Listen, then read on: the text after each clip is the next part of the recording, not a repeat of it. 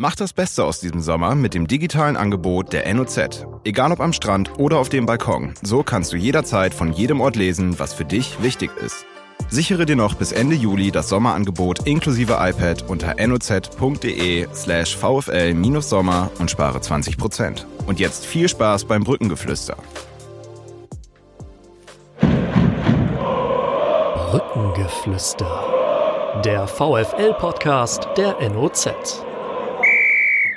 Brückengeflüster die 47. und heute haben wir noch einmal ganz genau nachgezählt, denn es ist der letzte VfL-Podcast der Saison, unserer ersten als Brückengeflüster-Team und der ersten, aber noch lange nicht letzten des VfL Osnabrück in der zweiten Fußball-Bundesliga nach dem Aufstieg für ein Jahr. Dem Anlass angemessen haben wir uns heute einen ganz besonderen Gast eingeladen. Bei mir, Susanne Vetter und ähm, meinem geschätzten Kollegen Johannes Kapitzer ist heute der Trainer des VfL im Studio. Wir sagen ganz herzlich willkommen und nochmal Glückwunsch zum Klassenerhalt, Daniel Thun. Ja, vielen Dank und danke, dass ich zum dritten Mal hier sein darf. Fühlt sich besser an als jemals zuvor? Ich glaube, die anderen Momente waren auch nicht so schlecht, als ich äh, hier sein durfte. Ähm, ich weiß gar nicht mehr in welchem Setting, aber ähm, da die letzten anderthalb Jahre oder zwei Jahre ja nicht gar, äh, nicht so unerfolgreich waren, ähm, gab es, glaube ich, kaum einen Augenblick, wo man sich nicht hier hätte hinsetzen können. Aber mit dem Klassenhalt in der Tasche atmet man noch mal ein bisschen auf und durch und hat auch die Zeit für sowas, hoffen wir. Ja, die Zeit habe ich mir ja genommen, also ähm, als die Anfrage kam und äh, da bin ich ja mal offen, ähm, auch wenn die Momente vielleicht dann mal schwerer werden, aber ähm, als wir das große Ziel erreicht haben, klar, ähm, dann, dann freue ich mich natürlich auch über die Einladung und ähm, rede gern über das, was sich in den letzten zwölf Monaten zugetragen hat. Das große Ziel, da würde ich ganz gerne einsteigen, Daniel. Letztes Jahr habt ihr eine Meisterschaft gefeiert, ähm, dieses Jahr den Klassenerhalt, dafür gab es zwar keinen Pokal, aber ja, so ein Titel Nicht-Absteiger ist für euch doch eigentlich mindestens genauso viel wert, oder?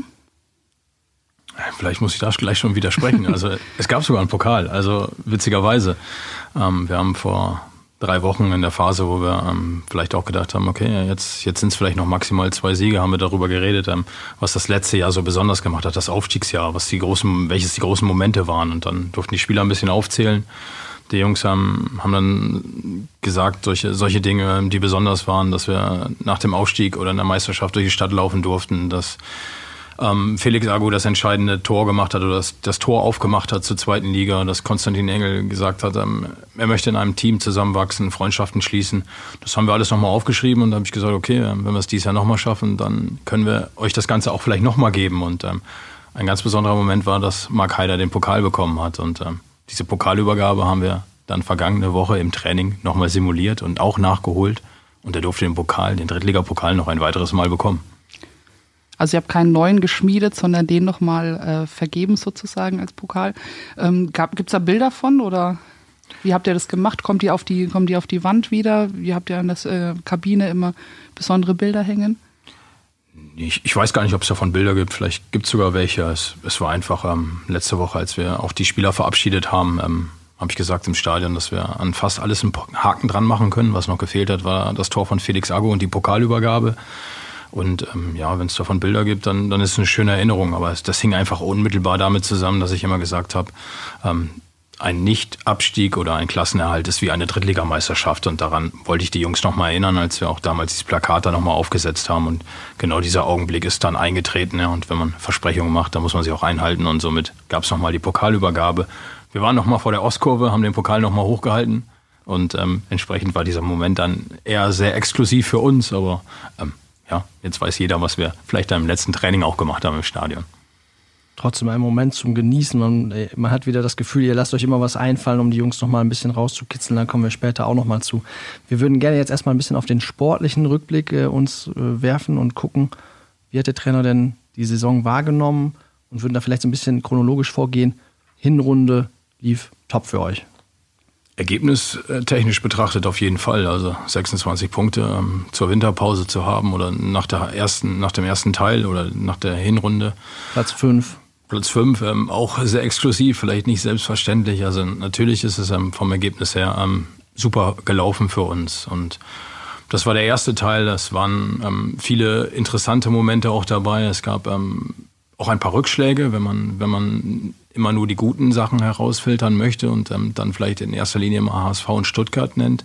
Dann gab es aber trotzdem auch Augenblicke davor, als wir die Serie hatte, nicht gewonnene Spiele und ähm, da ging einher mit auch, dass wir nicht immer so gut Fußball gespielt haben, also selten auf Augenhöhe waren, dann sich die Ergebnisse nicht eingestellt haben, dann glücklich irgendwo mal einen Punkt geholt haben. Also tolle Auftritte in Hannover, getragen von den Zuschauern, ja, aber ähm, stattgefunden haben wir in der gegnerischen Hälfte nicht unbedingt. Und das war etwas, ähm, was uns natürlich schon zu denken gegeben hat, mit einer gewissen Sicherheit in der Winterpause, mit einer gewissen Punkteanzahl unser Spiel zu verändern.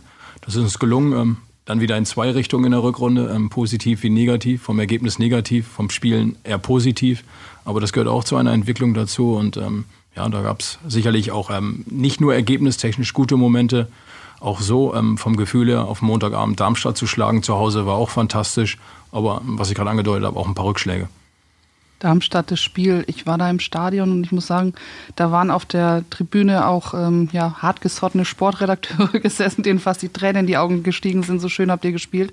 Ähm, kannst du, danach kam noch Stuttgart, dann kam der HSV, die Spiele. Kannst du so für dich so einen Moment herauskristallisieren, wo du sagst, das war mein Moment der Hinrunde?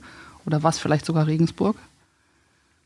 Ja, ich glaube, das trifft ein bisschen. Also es war, Regensburg war, ähm, und so ehrlich muss man sein, die ersten 45 Minuten unterirdisch und ähm, ja, ganz ehrlich, so spielt ein Absteiger, habe ich gedacht in der Halbzeitpause. Und ähm, da habe ich natürlich ähm, sicherlich den einen oder anderen Ansatz gefunden, wie wir das in der zweiten Halbzeit taktisch verändern können. Wir haben dann selber auf 4-4-2 gestellt. Aber ich glaube, ähm, dieser, dieser Moment, wo wir dann das Spiel gedreht haben und ich behaupte heute auch noch zwei Minuten länger werden das Spiel gewonnen, ähm, das war dieser Zeitpunkt, wo, wo ich gemerkt habe, okay, ähm, wir sind auch in dieser zweiten Liga angekommen, was Rückschläge betrifft, aber wir haben eine gewisse Resistenz auch wieder gezeigt. Wir haben uns gewehrt gegen unglaubliche Widerstände, die einfach auch da waren. Und ähm, ja, in dem Augenblick, ähm, glaube ich, war es ein guter Moment und ähm, vielleicht auch bezeichnend für die ganze Saison. Mhm. Dann steht ihr da im Winter auf Platz 5, beziehungsweise auf Platz 5 nach der Hinrunde, auf Platz 6 dann vor der Winterpause nach dem Spiel in Heidenheim. Da haben einige schon angefangen zu träumen. Wie war das bei dir? Hast du in dem Moment dir schon trotzdem gedacht, hm, das wird aber noch ein ganz langer Weg, ein harter Weg? Oder ja, kamen da auch so kleine Träumereien von vielleicht einem einstelligen Platz in dir auf?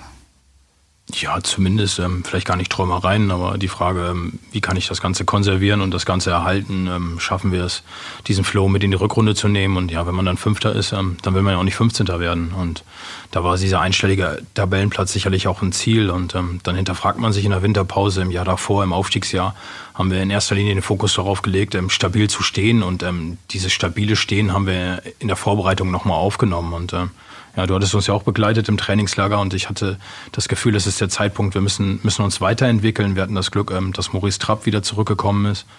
Ähm, wir hatten im, im Sommer auch gerade nach Darmstadt dann relativ schnell ähm, auch festgestellt, dass die Gegner sich auf uns einstellen können, dass sie vielleicht auch unsere Idee, unsere Idee vom Fußballspielen auch vielleicht etwas schneller durchbrechen können. Wir hatten aber dann vielleicht nicht die Spieler, um den nächsten Schritt gehen zu können. Wir haben Jos von Aken verpflichtet, sehr spät, jemand, ähm, der vielleicht nicht unbedingt sofort Deutsch spricht, der nicht sofort in das System reinpasst, aber der sofort funktionieren muss. Und ähm, mit dieser gewissen Sicherheit, die wir im Winter hatten, ja, das war es dann eine mutige Entscheidung, vielleicht auch ähm, den Spielaufbau ein bisschen anders zu forcieren. Und ähm, ich glaube, es war der richtige Schritt, aber so ein bisschen die Quittung, ähm, was unser Spiel nach vorne betrifft, haben wir ja in, gegen Wiesbaden zum Beispiel bekommen, als, als unsere Spieleröffnung über die linke Seite dann nicht so funktionierte, als Maurice Trapp dann offensiv anlief und Felix Ago dann eben den Ball in den Rücken gespielt hat. Aber ich glaube, ähm, man muss Fehler machen, um sich zu entwickeln. Und ähm, diese Fehler waren vielleicht in der Gesamtheit deutlich höher, als man sie braucht und auch haben musste.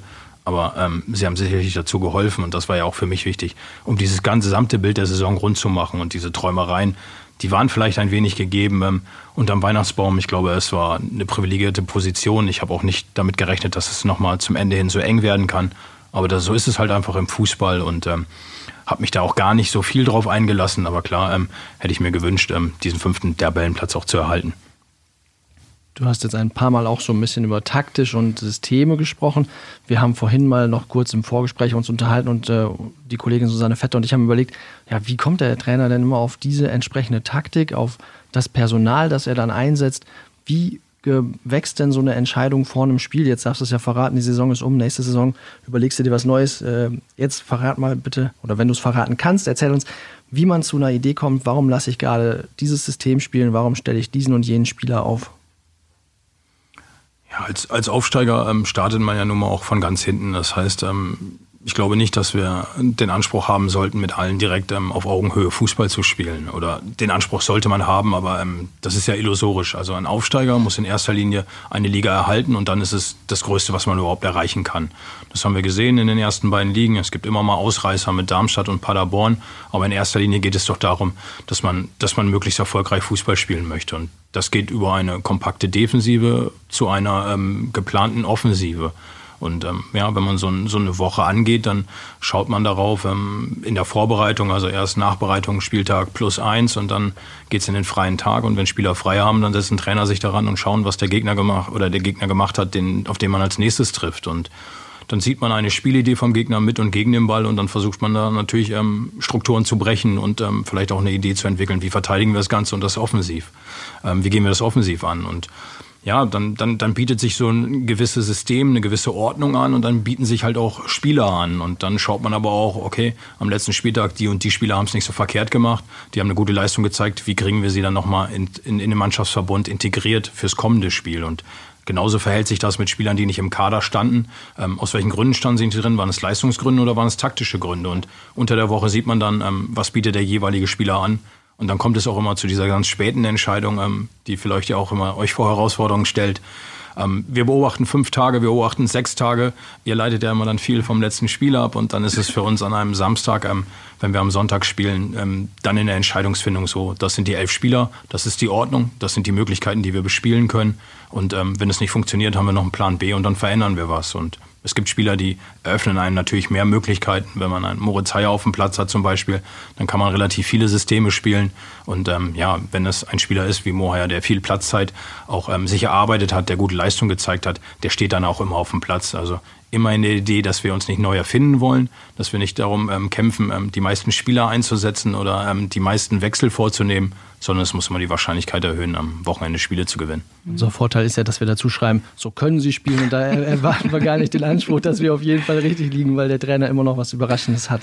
Das stimmt. Apropos überraschend, äh, du hast es ja gerade gut erklärt, wie das zu, zustande kommt, aber es sind ja doch teilweise auch wirklich viele Überraschungen gewesen. Ich sag mal, gegen HSV fünf, sieben Spieler aus der Startelf äh, zu wechseln, ist ja schon was Besonderes. Du hast es ja auch erklärt, es war weder mutig noch ähm, ja irgendwie was, wo du gesagt hast, da will ich jetzt aber einen Rekord haben oder so. Aber kannst du noch mal sagen, ist das dann, kommen dir da manchmal irgendwie, kommt dann, wacht nachts dann, wachst, wachst du nachts auf und sagst, Mensch, ah, da könnte ich aber doch mal den Köhler spielen lassen? Oder ist das eine, ein Entwicklungsprozess, den du im Gespräch mit, mit, mit Merlin Polzin, auch mit deinem Co-Trainer oder deinem ganzen, deinem ganzen Trainerteam, ähm, ja, der sich da entwickelt? Oder wie kommt sowas dann zustande? Ja, ich schlafe nachts schon sehr unruhig und mir geht natürlich auch vieles durch den Kopf. Ähm, vielleicht auch jetzt gerade am Ende der Saison oder ähm, dann auch jetzt nach Abpfiff der Saison. Aber es ist nicht so, dass ich so schlaflose Nächte habe und immer irgendwelche Einfälle und dann dass irgendwelche Bauchentscheidungen sind, sondern genau, ich, ich schaue eigentlich immer gerne hin, wenn, wenn Trainingseinheiten da sind, die, die vielleicht nicht so in diese Cheftrainer-Coaching-Time fallen. Also wir haben viele hinführende Passformen, die, die schon darauf ausgelegt sind, was wir am Wochenende machen wollen. Dann müssen wir eher den Gegner im Rücken im Zentrum bespielen, müssen wir eher ähm, die, die Verteidiger binden und das heißt, positioniert sich eher ein Mitspieler oder ein Spieler von uns vor dem Ball oder hinter dem Ball. Ja, und dann sieht man halt, wie die Spieler das auch annehmen und ähm, dann entsteht was daraus und dann, das meine ich, dann gibt's ja noch die Players Time, wo sie dann wirklich Fußball spielen und wo sie sich dann zeigen können, meistens in, in Kleinfeldturnieren. Ja, und dann kann ja ein Spieler sich auch mehrfach dann anbieten und das über die ganze Woche, auch im 11 gegen 11 dann später, wo wir dann taktische Inhalte aufsetzen. Und daraus erwächst dann was und dann, dann stimme ich mich mit Merlin ab, dann gewinne ich natürlich auch Eindrücke, die, die Rolf mit seiner Erfahrung ähm, so ein bisschen beobachtet und sagt, Mensch, was ist denn mit dem los? Oder der macht diese Woche einen guten Eindruck. Und ich sammle dann einfach viel. Das gleiche auch ähm, passiert bei Tim Danneberg dann äh, muss ich natürlich auch ein bisschen in die medizinische Abteilung reinhören. Das ist jetzt, jetzt am vergangenen Wochenende dann für viele wieder verwunderlich. 34. Spieltag, Mohaya steht nicht auf dem Platz, aber er konnte halt nicht mehr. Er war körperlich ähm, nicht mehr so mit der Frische behaftet, dass er auf dem Platz stehen kann. Muskuläre Probleme und dann ist es ja fahrlässig, am letzten Spieltag so einen Spieler einzusetzen. Und das sind alles Faktoren, die dann eine Rolle spielen. Und dann Samstag abschließend abends, klar, lege ich nochmal alles übereinander. Und ähm, vielleicht kommt dann in der Nacht nochmal eine Idee. Und dann ist es gar nicht Mut, sondern es ist wirklich eine Überzeugung. Das Einzige, was vielleicht mutig ist, ähm, wenn man es dann beim HSV mit den Spielern vielleicht ähm, in erster Linie angeht, die nicht so viel Spielzeit hatten. Aber ähm, ja, immer wenn ich nach Sebastian Klaas gefragt werde oder so, dann betone ich jedes Mal, ähm, was für eine Fantasie wir mit ihm haben. Aber dokumentiert haben wir es nicht wirklich über Einsatzzeiten. Und ähm, das, das griff jetzt. Er hat in den letzten Wochen ähm, super viel im Training angeboten, weil er auch verletzungsfrei war. Ja, und da muss ich das auch honorieren. Und dann ähm, ist es auch in dem Augenblick so, wenn ich erkenne, dass ein David Blacher nicht die Frische hat, dann unterhalte ich mit den Jungs. Und ähm, er hat es ja auch vor ein paar Tagen bei euch hier gesagt, dann muss er es ja auch mittragen, ob er es will oder nicht. Aber ähm, es gehört sicherlich zu einem Selbstverständnis einer Mannschaft auch dazu. Und ja, davon leitet sich eine Aufstellung ab, die häufig ähm, dann zu Irritationen führt. Und ähm, ich habe dann auch im Nachgang gehört, dass ein Zweitligarekord war, wenn man sieben Spieler wechselt. Aber dann breche ich es auch runter die Jungs, die gegen Bochum auf dem Platz waren, haben einfach auch nicht gut gespielt. So einfach muss man es einfach sehen. Ich habe drei Tage Zeit gehabt und ähm, da haben sich nicht ganz so viele qualifiziert für, für, den, für die HSV-Partie, wenn man nur die Leistung von Bochum sieht. Und ähm, dann waren Veränderungen auch sicherlich notwendig. Mhm. Apropos, du hast das gerade angesprochen, du ähm, hast, du sprichst dann mit den Jungs. Ist, wie schwierig ist es eigentlich über so eine ganze Saison hin, so einen großen Kader, aus dem du ja dann auch schöpfst. Wir haben vorhin mal nachgeguckt und ich glaube, es waren außer Simon Haubrock und Thomas Konrad, der ja auch dann im DFB-Pokal zum Einsatz kam, und David Buchholz und ja gut, Laurenz Beckermeier hat jetzt auch noch einen Einsatz bekommen, aber waren ja ansonsten hast du alle Spieler aus deinem Kader ähm, einmal mindestens zum Einsatz gebracht. Wie verfährt man denn da? Unterhält man zieht man die alle immer gleich mit ein? Unterhältst du dich mit allen immer gleich viel oder hast du schon so einen Stamm? Ähm, dass du die halt eben sozusagen auch alle mitnimmst. Ist ja nicht so einfach in so einer großen Gruppe. Nein, es funktioniert auch nicht. Also wenn ich am Wochenende elf spielen lasse und ich im Kader von 28 Spielern, dann müsste ich 17 Gespräche jede Woche führen, warum jemand nicht spielt. Also äh, ich habe schon ähm, den Anspruch, dass die Spieler eine gewisse Eigenverantwortung und Selbstreflexion haben, dass sie ihre Leistung auch einschätzen können. Ähm, es macht sicherlich mehr Sinn, mit jemandem zu sprechen, wie jetzt David Blacher, wenn man ihn gegen Kiel dann nicht ähm, auf den Platz schickt, dann, dann muss man das im Vorfeld ähm, vielleicht dann auch mal ähm, aussprechen. Das sind auch Erfahrungen, die ich machen musste, als ich in der in der vergangenen Saison ähm, mit Adam Susac ähm, permanent auf dem Platz stand, also dass er immer in der Startelf stand, ähm, jetzt zu Beginn der Saison auch und dann im DFB-Pokal gegen Leipzig nicht gespielt habe, ja, dann kam auch schon der Hinweis, also wenn ich ein Jahr lang nur auf dem Platz stehe, dann wäre schon ganz nett gewesen, Trainer, wenn du mir einen Hinweis gibt. Also mhm. ich glaube, so gleich wir alle behandeln, so unterschiedlich müssen wir sie auch behandeln. Also jeder hat sicherlich, ähm, genießt diese Wertschätzung, ein voll, vollwertiger Teil dieses Kaders zu sein. Aber ähm, man muss unterschiedlich mit dem einzelnen Spieler umgehen. Und ich finde, ähm, in erster Linie können sie reflektieren. Sie sehen, was sie am Wochenende geleistet haben. Sie sehen, was sie unter der Woche geleistet haben. Ja, und ähm, wenn das ähm, zu dem passt, wie ich es mir vorstelle, dann, dann wird so ein Spieler auch im Kader stehen. Und wenn er keine Leistung anbietet oder die Konkurrenz zu groß ist, ähm, dann, dann muss er das auch einordnen können. Es gibt immer wieder diese Gespräche, diese Hinweise und einige Spieler passen halt einfach auch nicht in, in das taktische Konzept so rein. Und ähm, da hatte jeder auch eine andere Idee oder Auffassung von dem, wie man Fußball spielen möchte. Und klar, ich weiß natürlich auch, dass so eine Personalie Adam Susac diskutiert wird. Aber ähm, es gibt immer nicht nur die eine Seite, ähm, was kann der Spieler besonders gut, sondern ähm, auf was zahlt er noch ein, um noch ein bisschen erfolgreicher Fußball zu spielen. Und wenn da das eine oder andere Defizit da ist, ähm, dann, dann spreche ich es deutlich an, bei dem Spieler auch. Und ähm, dann hängt das auch sicherlich dann unmittelbar damit zusammen, dass die Platzzeit dann auch äh, geringer ausfällt.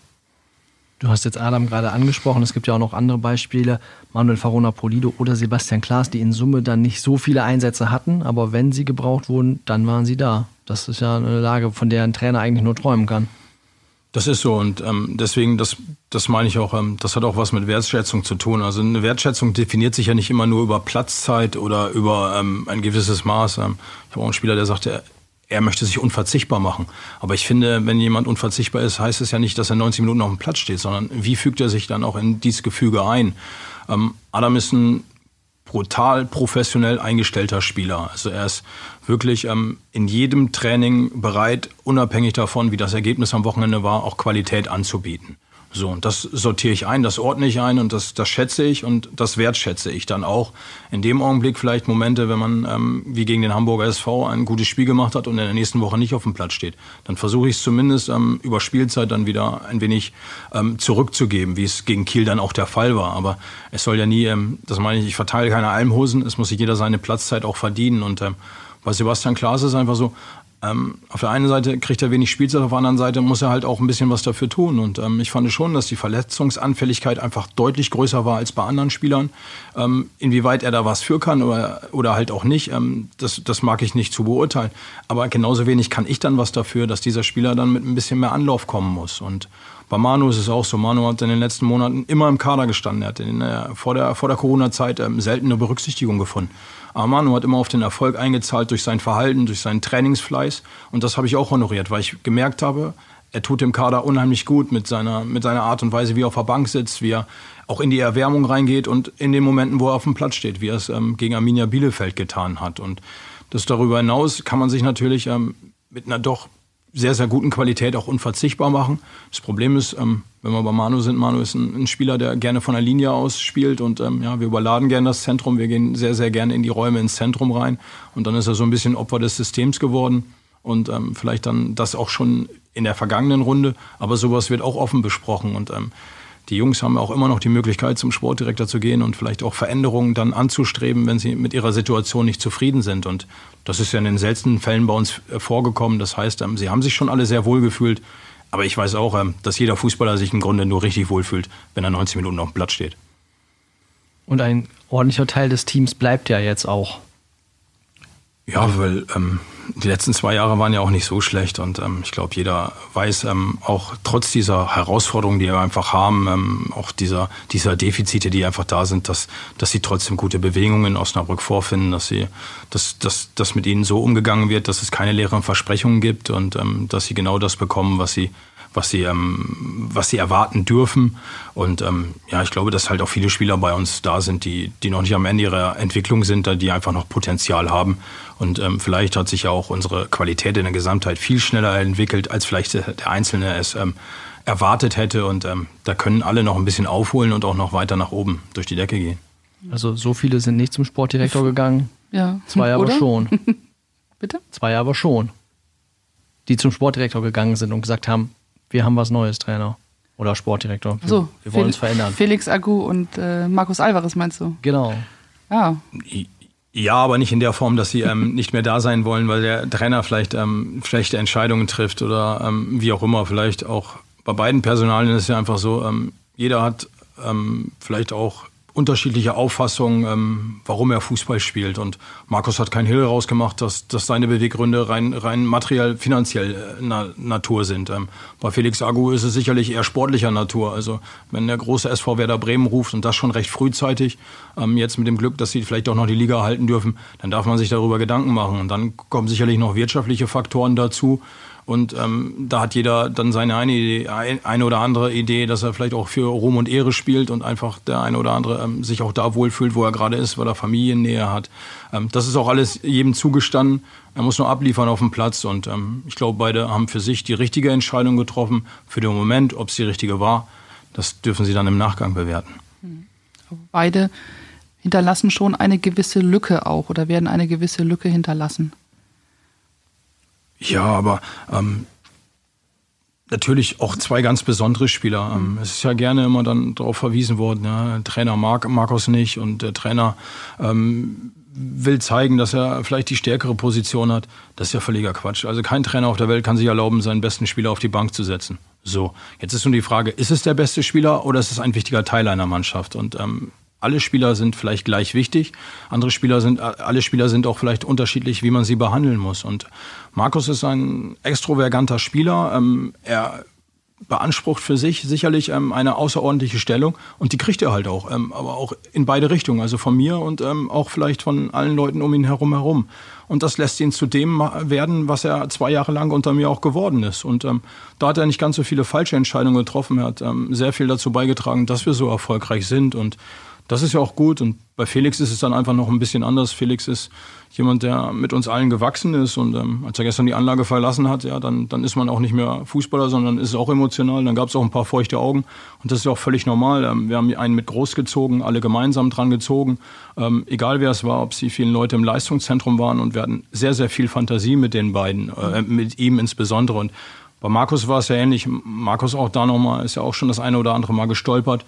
Und ähm, bei uns musste er gar nicht mehr stolpern, weil wir ihm auch ein paar Steine aus dem Weg geräumt haben. Und ähm, dazu hat er dann auch beigetragen. Deswegen zwei Personalien, die sich jetzt gegen uns entschieden haben. Und da ist auch ein Haken dran. Und das meine ich, ähm, sie sind nicht zu uns gekommen und haben exorbitant überperformt und waren schon da auf dem Level, sondern wir haben sie alle gemeinsam dazu entwickelt.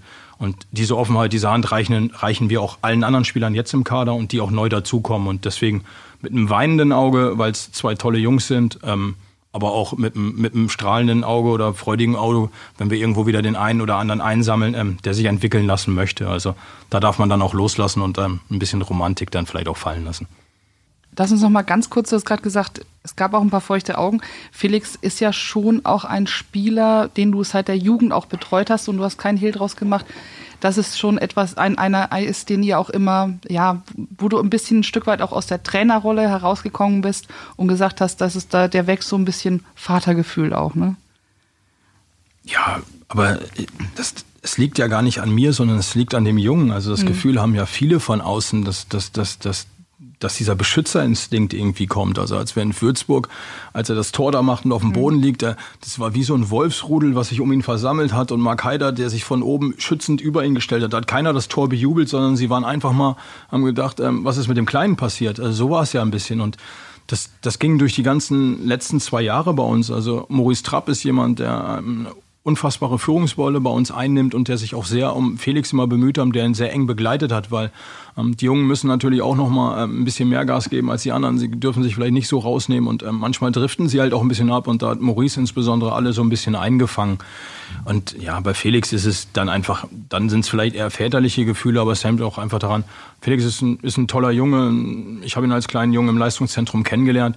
Ja, und ähm, wenn man Jungs sieht, die viel Potenzial mitbringen und ähm, charakterlich einwandfrei sind, ja, dann entwickelt sich halt mehr und ähm, dann, dann ist es auch völlig normal, dass man ähm, vielleicht dann auch ähm, ein bisschen mehr Wasser in den Augen hat als ähm, vielleicht in anderen Momenten. Mhm.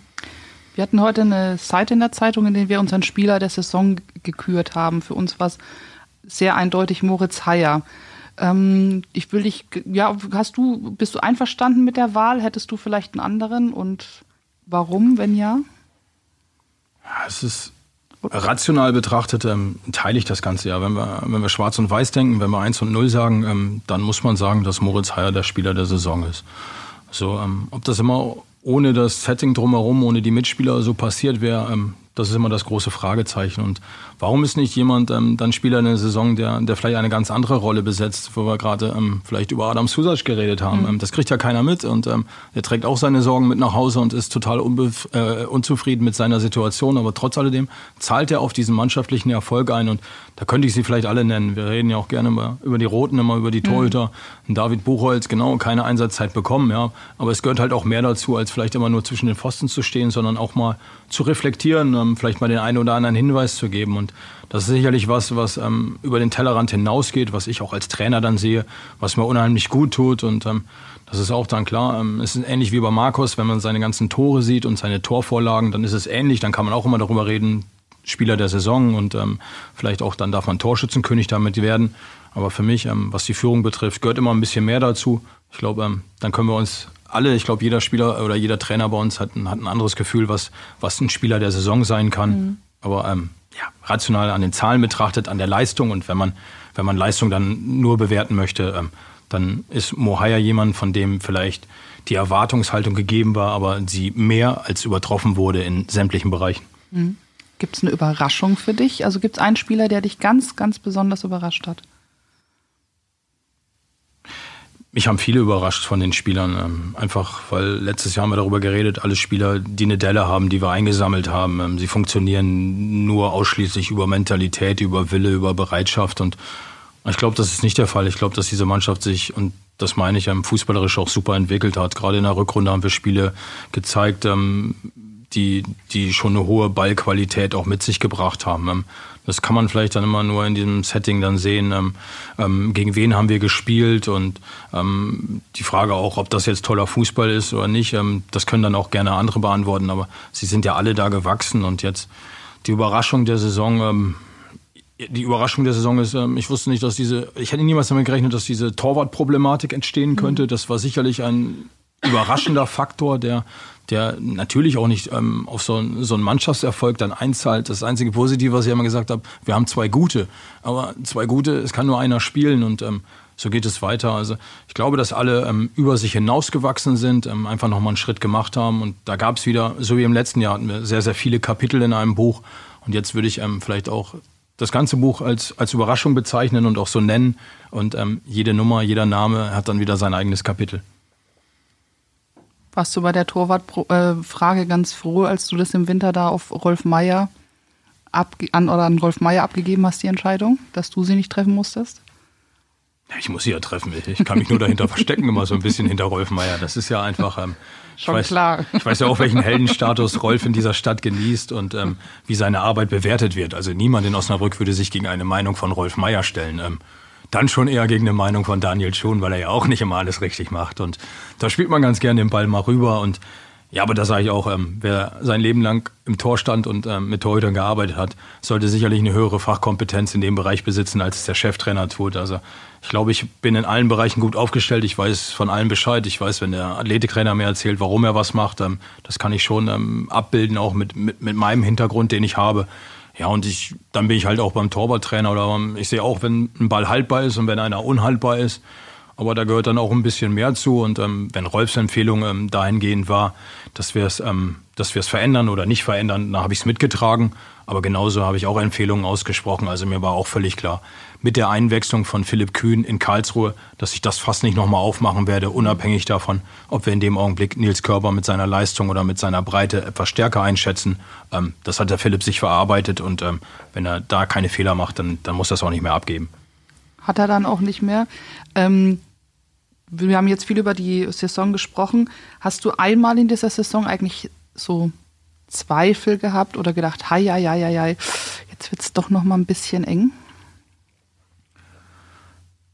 Ja, natürlich. Ähm, auch wenn ich es mir nicht gewünscht hätte. Ähm, es war auch ein bisschen äh, schwieriger als im letzten Jahr. Im letzten Jahr haben wir mal fünf, sechs, sieben Spiele am Stück gewonnen und dann verliert man eins und dann hat man aber dieses Selbstverständnis, naja, das war jetzt mal eine Ausnahme. Es gibt Gründe dafür.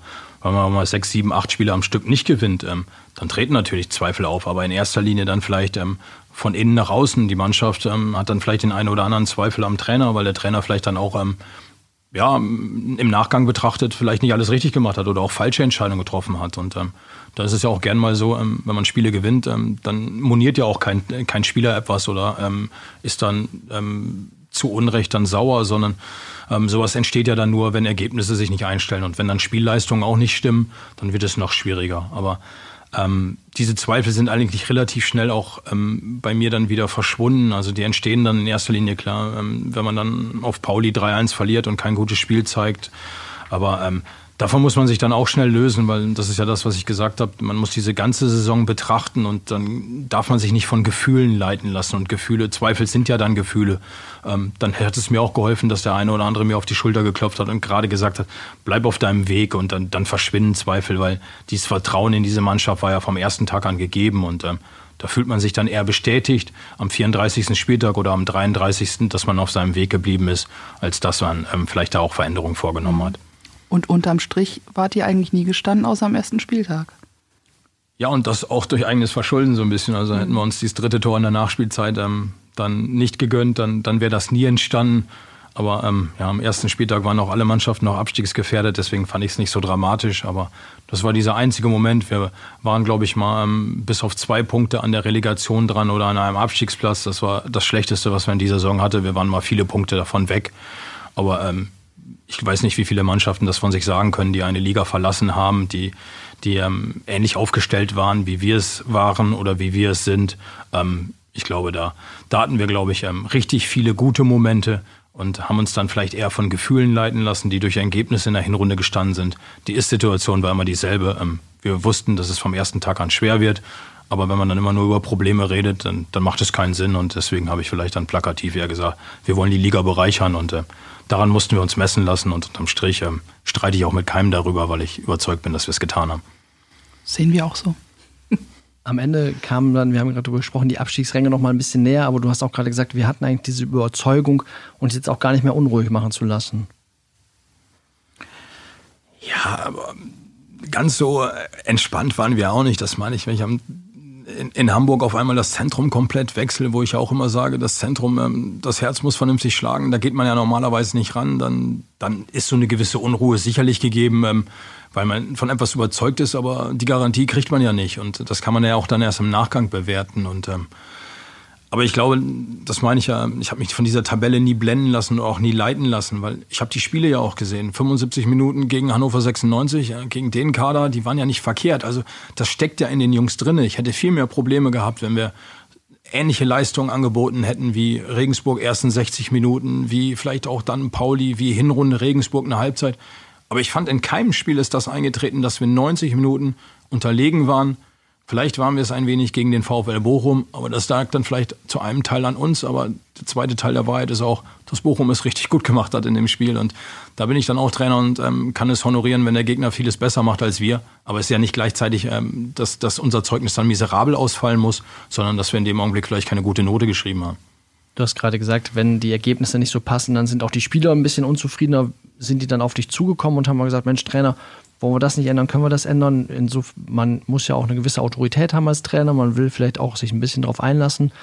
Wie war es dieses Jahr dann unruhiger, auch in der Kommunikation, als in der Aufstiegssaison, wo halt vieles richtig lief und alle Spieler gesagt haben, ich trage das mit, äh, es läuft sowieso für uns?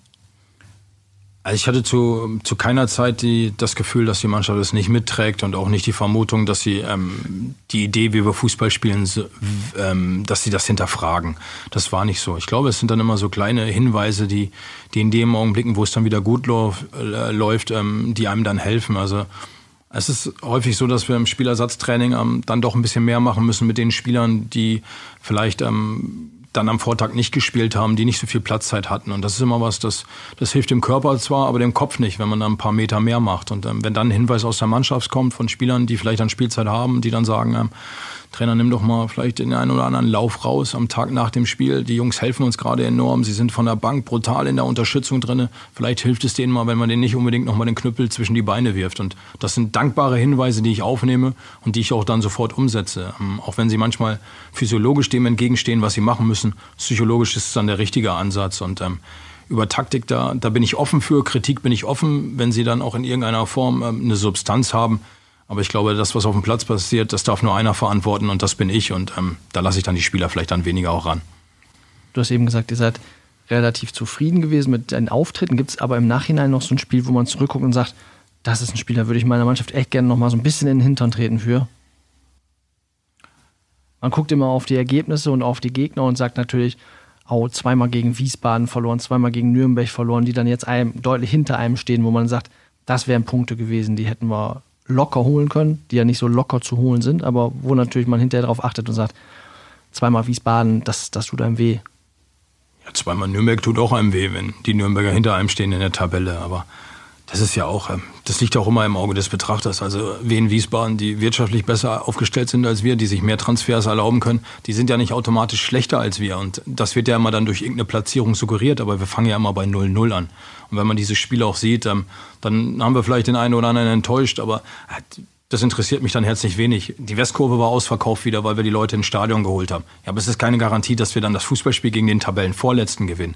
Und genauso wenig, ähm, als die Experten sich darüber geärgert haben, dass wir vielleicht auch ähm, den Fußball anders hätten spielen müssen gegen Wiesbaden. Ja, warum soll ich den Fußball anders spielen? Weil, weil der Platz auf der Seite schlecht ist, da spielen die anderen auch drauf. Also da hat man sich ja auch drüber echauffiert. Aber das Problem liegt ja nicht an der Mannschaft, sondern es liegt dann vielleicht eher in der Struktur des, des Stadions, des Platzes. Das kann ich ja nicht ändern können. Also ich kann ja nur auf meine Mannschaft Einfluss nehmen. Und da ist es gar nicht so, dass ich da hinterher trauere, dass wir diese Punkte nicht geholt haben, weil ähm, die Herausforderungen, in Wiesbaden zu spielen, in Sandhausen zu spielen, in Stuttgart zu spielen, in Hamburg zu spielen, sind für mich total identisch. Und deswegen ähm, muss ich mich davon auch lösen. Und ähm, da kann ich natürlich verstehen, wenn man, wenn man nicht zufrieden ist mit den Punkten, die man, oder dass man null Punkte gegen Wiesbaden holt.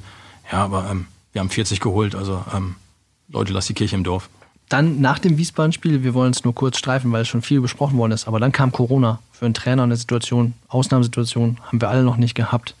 Und man muss komplett alles umschmeißen, was man sich vorher so überlegt hat. Wie ist das für einen Trainer, in der Kurzzusammenfassung zu sagen, Unsicherheit, man muss plötzlich wieder von Null denken. Es hat euch insgesamt, wenn man, haben wir auch schon mal drüber gesprochen, äh, unterm Strich wahrscheinlich ein bisschen geholfen, weil ihr aus der Pause ein bisschen besser rausgekommen seid von der Spielserie her, als das, mit dem ihr reingegangen seid.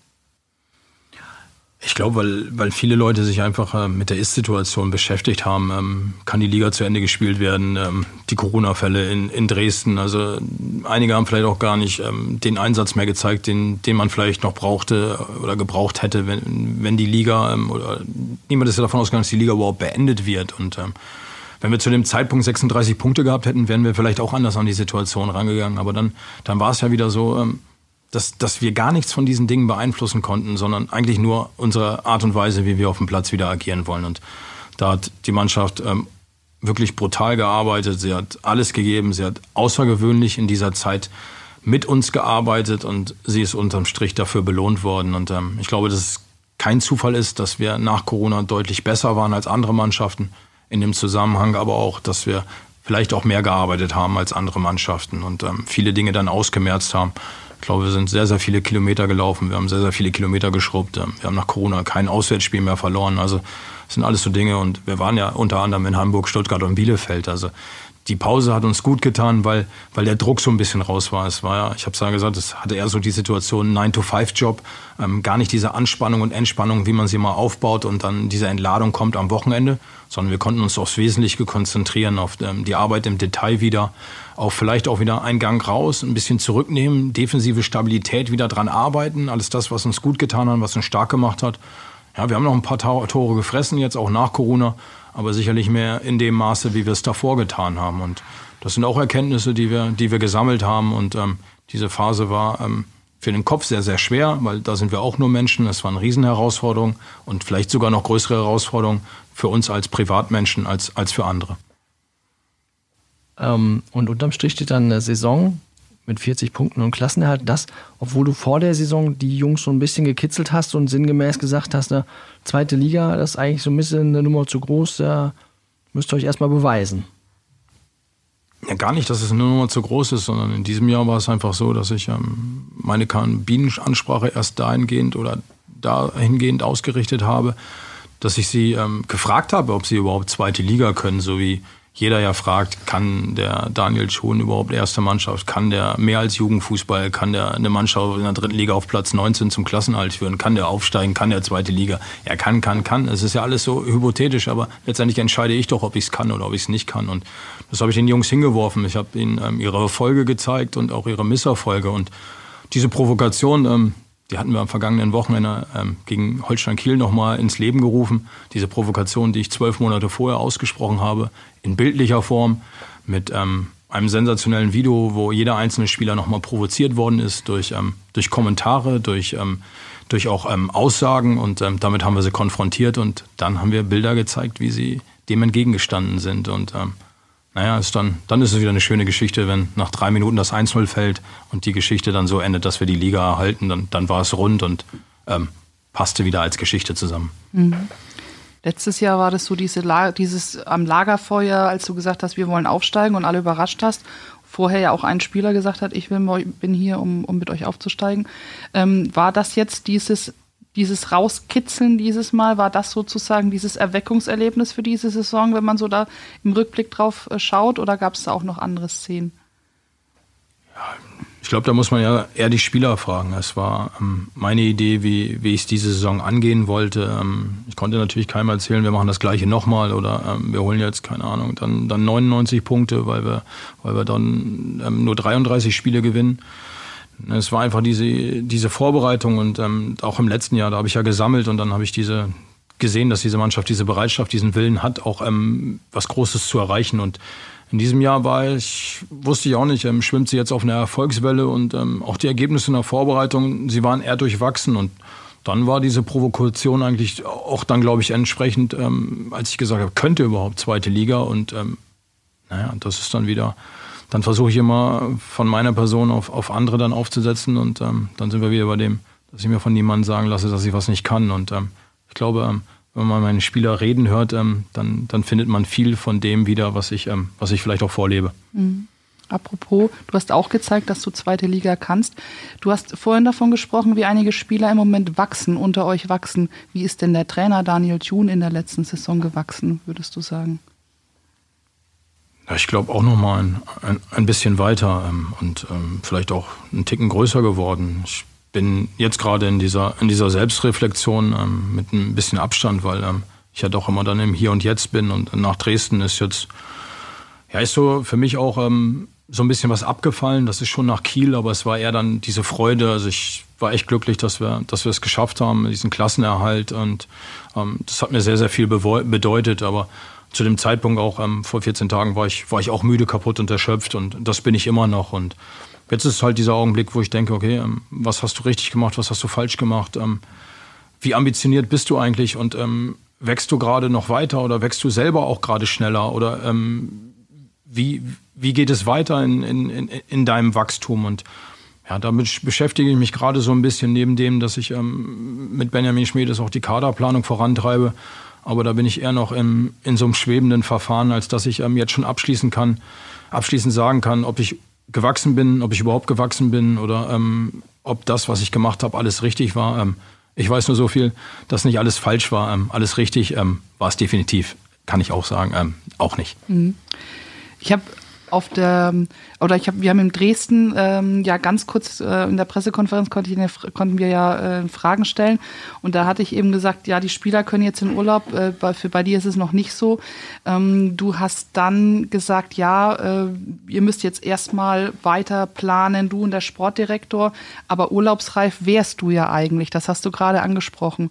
Wie sieht's denn da bei dir aus, die Planung für den Sommer und ähm, ja, Kannst du da schon was sagen oder ist das jetzt alles davon abhängig, wie ihr die nächsten Tage und Wochen erstmal Spieler sichtet, findet? Ja, bis auf die 14 Tage im, im Winter, in der Winterpause, habe ich auch ähm, jetzt zwölf Monate oder 13 Monate durchgearbeitet. Und ähm, da bin ich, glaube ich, ähm, wie jeder andere auch, irgendwann sind die Akkus dann vielleicht auch fast leer oder ähm, nahezu leer. Und ähm, ich habe ja auch gesagt, ähm, ich hatte jetzt schon Spieler, die in dieser Saison zweimal Geburtstag hatten. Da, da, sieht man erst, wie lang die Saison war. Es waren jetzt zwei Physiotherapeuten, die Geburtstag hatten. Der Spieler Sebastian Klaas hat heute Geburtstag, also auf diesem Wege auch Glückwünsche. Ähm, das wäre der erste und einzige Spieler gewesen, bei dem ähm, das eingetreten wäre. Und ähm, ich glaube, die, die Schwierigkeit einfach mit dem, ähm, wir müssen uns ja auf alle Eventualitäten jetzt nicht mehr vorbereiten, sondern ausschließlich nach vorne schauen, was passiert ähm, in der nächsten Saison mit uns. Ähm, wie können wir wachsen als Team? Wir müssen die Abgänge alle kompensieren. Und ähm, ich glaube, da wird es mir auch schwer fallen, jetzt loszulassen. Also jetzt den Stecker zu ziehen, in den Urlaub zu gehen. Ähm, da wird mich im Urlaub sicherlich mehr beschäftigen. Ähm, die Frage, wie sieht unser Kader in der nächsten Saison aus? Und deswegen hoffe ich, dass ich ähm, morgen Vormittag sitzen wir wieder zusammen die ganze Zeit, Benjamin Schmiedes und ich, der ähm, analog zu der Saison auch die Kaderplanung vorangetrieben hat, ähm, der mit mir morgen auch Personalien besprechen wird. Und dann hoffe ich, dass wir zeitnah natürlich auch ähm, Vollzug melden können, was die eine oder andere Personalie betrifft. Oder vielleicht auch einfach, dass ich mit einem guten Gewissen entlassen werden kann in, in den Urlaub, weil ja, das, das brauche ich auf jeden Fall, aber ähm, das wird sicherlich noch eine Weile hinziehen. Und wenn ich dann vielleicht auch dann noch mal ähm, ein paar Tage ganz das Handy und den Computer wegpacken kann, dann ist es sicherlich zuträglich auch ähm, für, für die Leute, mit denen ich im Urlaub bin. Und ähm, das ist dann meine Familie und die können sich dann auch auf ihren Vater bzw. auf ihren Ehemann freuen. Mhm. Also geplant hast du erstmal noch nichts. Ja, geplant, dass ich mir auf jeden Fall eine Woche nehmen möchte mit meiner Familie und dann ist es aber eher in, in 14 Tagen der Fall und ähm, dann geht es ja auch schon fast wieder los. Also ähm, das ist ähm, das ist auch kein Jammern. Also das wäre Jammern auf hohem Niveau, weil ähm, ja, Zweitligatrainer zu sein ist immer noch ähm, was ganz Besonderes. Es macht unheimlich viel Spaß und ähm, eigentlich habe ich schon so, so, ein gewisses Brennen in mir und freue mich auf die nächste Herausforderung. Aber ich glaube, ähm, wenn man wieder intensiv und gut arbeiten möchte, dann sollte man auch ähm, intensiv und gut regenerieren und ähm, das brauche ich definitiv auch noch. Mhm. Wenn du morgen in das Gespräch mit Benjamin Schmedes reingehst, hast du dann ein Zettelchen dabei und da stehen ein paar Namen drauf? Nee, so ist es nicht. Ich glaube, ähm, als Trainer wünscht man sich ja dann eher Profile.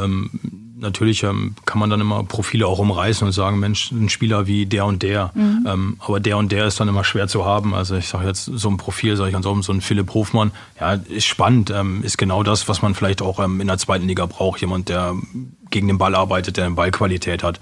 Aber das ist auch ein Regal, da können wir nicht reingreifen. Also mhm. der steht unter Vertrag und ähm, da schaut jetzt der eine oder andere Bundesligist drauf. Deswegen kann ich sagen, das ist ein Profil, das ist der Spieler in dem Wissen, dass ich ihn nicht bekommen werde.